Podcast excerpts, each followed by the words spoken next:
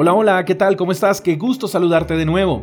Éxodo capítulo 1, verso 12 dice, Sin embargo, cuanto más los oprimían, más los israelitas se multiplicaban y se esparcían, y tanto más se alarmaban los egipcios. Aquí los israelitas estaban en esclavitud y mientras atravesaban quizás por la temporada más difícil de sus vidas, más crecían.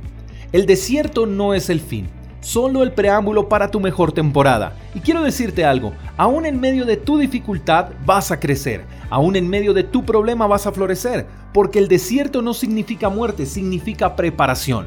Así que si estás atravesando por el peor de tus desiertos, es porque estás en el mejor de los procesos.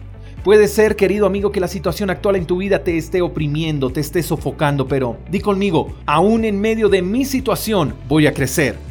No tienes que esperar a que todo esté en orden para que crezcas. Si aprendes a crecer en el desierto, aprenderás a crecer frente a cualquier situación. Lo más interesante es cuando la gente te ve a florecer en medio de tu opresión. La gente dirá, wow, ¿cómo lo hace?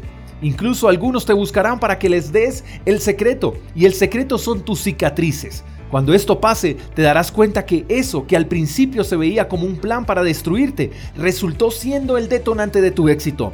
Vas a crecer y te vas a esparcir, serás imparable, bendecirás a muchos y muchos buscarán tu favor. Eres un valiente probado y aprobado. Y recuerda, el desierto es un lugar de transición, no un lugar de permanencia. Te mando un fuerte abrazo, hasta la próxima. Chao, chao.